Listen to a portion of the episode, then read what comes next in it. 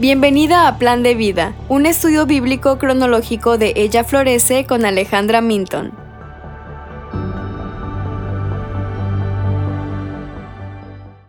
Hoy estaremos viendo los capítulos 12 al 15 de Génesis. Entonces, estamos de vuelta en Génesis. Vimos en los primeros 11 capítulos de Génesis cómo iba creciendo el problema del pecado. Ahora llegamos a un cambio con el relato de Abraham. ¿Qué está pasando? En el capítulo 12 comienza con Dios hablándole a Abraham, diciéndole que bendecirá a todas las familias de la tierra a través de él llama a Abraham para que deje todo lo que ha conocido y lo siga. E indica que bendecirá a los que lo bendigan y maldecirá a los que lo deshonren. Lot entonces decide ir con Abraham y así viajan con los muchos pastores que tenían. En el versículo 7 encontramos que Dios se le aparece a Abraham y le promete darle la tierra de Canaán. Abraham responde construyendo un altar para el Señor. Debido a una hambruna, Abraham se ve obligado a ir a Egipto a buscar refugio. Pensando que lo matarían por la belleza de su esposa, le dice a Sarai que indique que ella es su hermana, lo cual es cierto, pero es una verdad a medias, ya que ella también es su esposa. La corte del faraón ve que es hermosa y Sarai es llevada a la casa de faraón. Le da el faraón a Abraham muchos animales y siervos para ella, pero el Señor aflige a faraón por haberle quitado su esposa a Abraham y el faraón le dice que se vaya y se lleve todo consigo a Abraham. En el capítulo 13, Abraham y Lot deciden separarse porque la competencia por los pastos genera dificultad entre sus pastores. Abraham deja elegir a Lot y elige el valle del Jordán que era más fértil.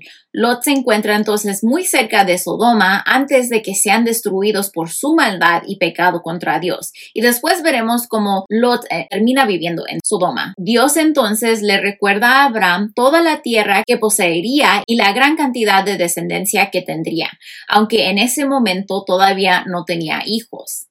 En el capítulo 14 llegamos a una lista de alianzas rivales de reyes, pero a causa de los reyes orientales, las ciudades de Sodoma y Gomorra son saqueadas. Encontramos que Lot se ha asentado en Sodoma y ha abandonado su estilo de vida de tienda, pero en el saqueo de la ciudad es tomado. Cuando Abraham se entera, envía una pequeña fuerza y recupera a Lot y mucho de lo que saquearon. Sin embargo, al hacerlo, no es violento, sino que confía en Dios. Melquisedec, un sacerdote del Dios Altísimo, recibe la pequeña fuerza de Abraham con una comida. No sabemos mucho acerca de Melquisedec, pero se le menciona en Hebreos cuando se habla de Jesús como perteneciente al orden de Melquisedec. Era sacerdote y rey, que es un tipo de Cristo, ya que Jesús es nuestro sumo sacerdote y rey.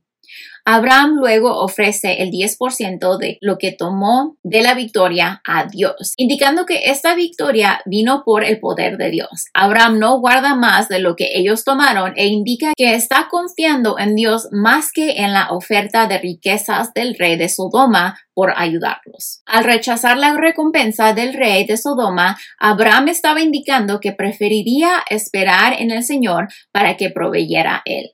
En el capítulo 15, el Señor responde a la confianza de Abraham en él, indicando que su recompensa sería muy grande. Pero Abraham le responde a Dios preguntándole qué le daría, ya que sigue sin hijos y el único heredero de su casa era Eliezer, un miembro de su casa.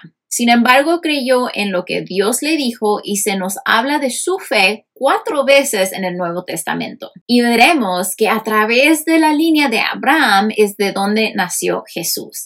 Su fe en Dios le fue contada por justicia, no por sus obras, sino por su fe. Dios solidifica el pacto que ha hecho con Abraham al poner a Abraham a dormir y Dios camina a través de los animales muertos, indicando que Él era quien cumplirá el pacto. Bueno, ¿Cómo apunta esto al Evangelio? La fe de Abraham que le es contado por justicia nos indica que tengamos fe como Él en Dios. Es la fe en Cristo que nos salva, no nuestras obras. Es la fe en la obra de Cristo en la cruz y su resurrección lo que nos será contado por justicia. De nuevo, no es por nuestras obras.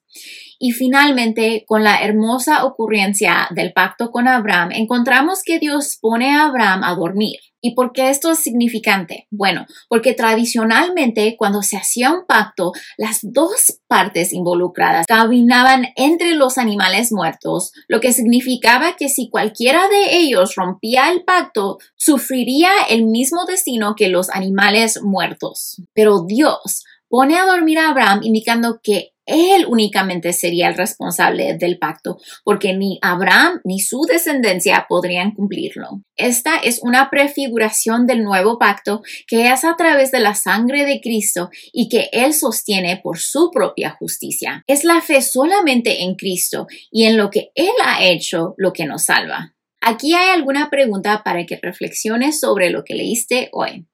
¿Cómo te ayuda a crecer en tu amor por Dios? Saber que tu salvación no depende de tus obras, sino de la vida, muerte y resurrección de Cristo. Mañana estaremos observando los capítulos 16 al 18 de Génesis. Gracias por escuchar.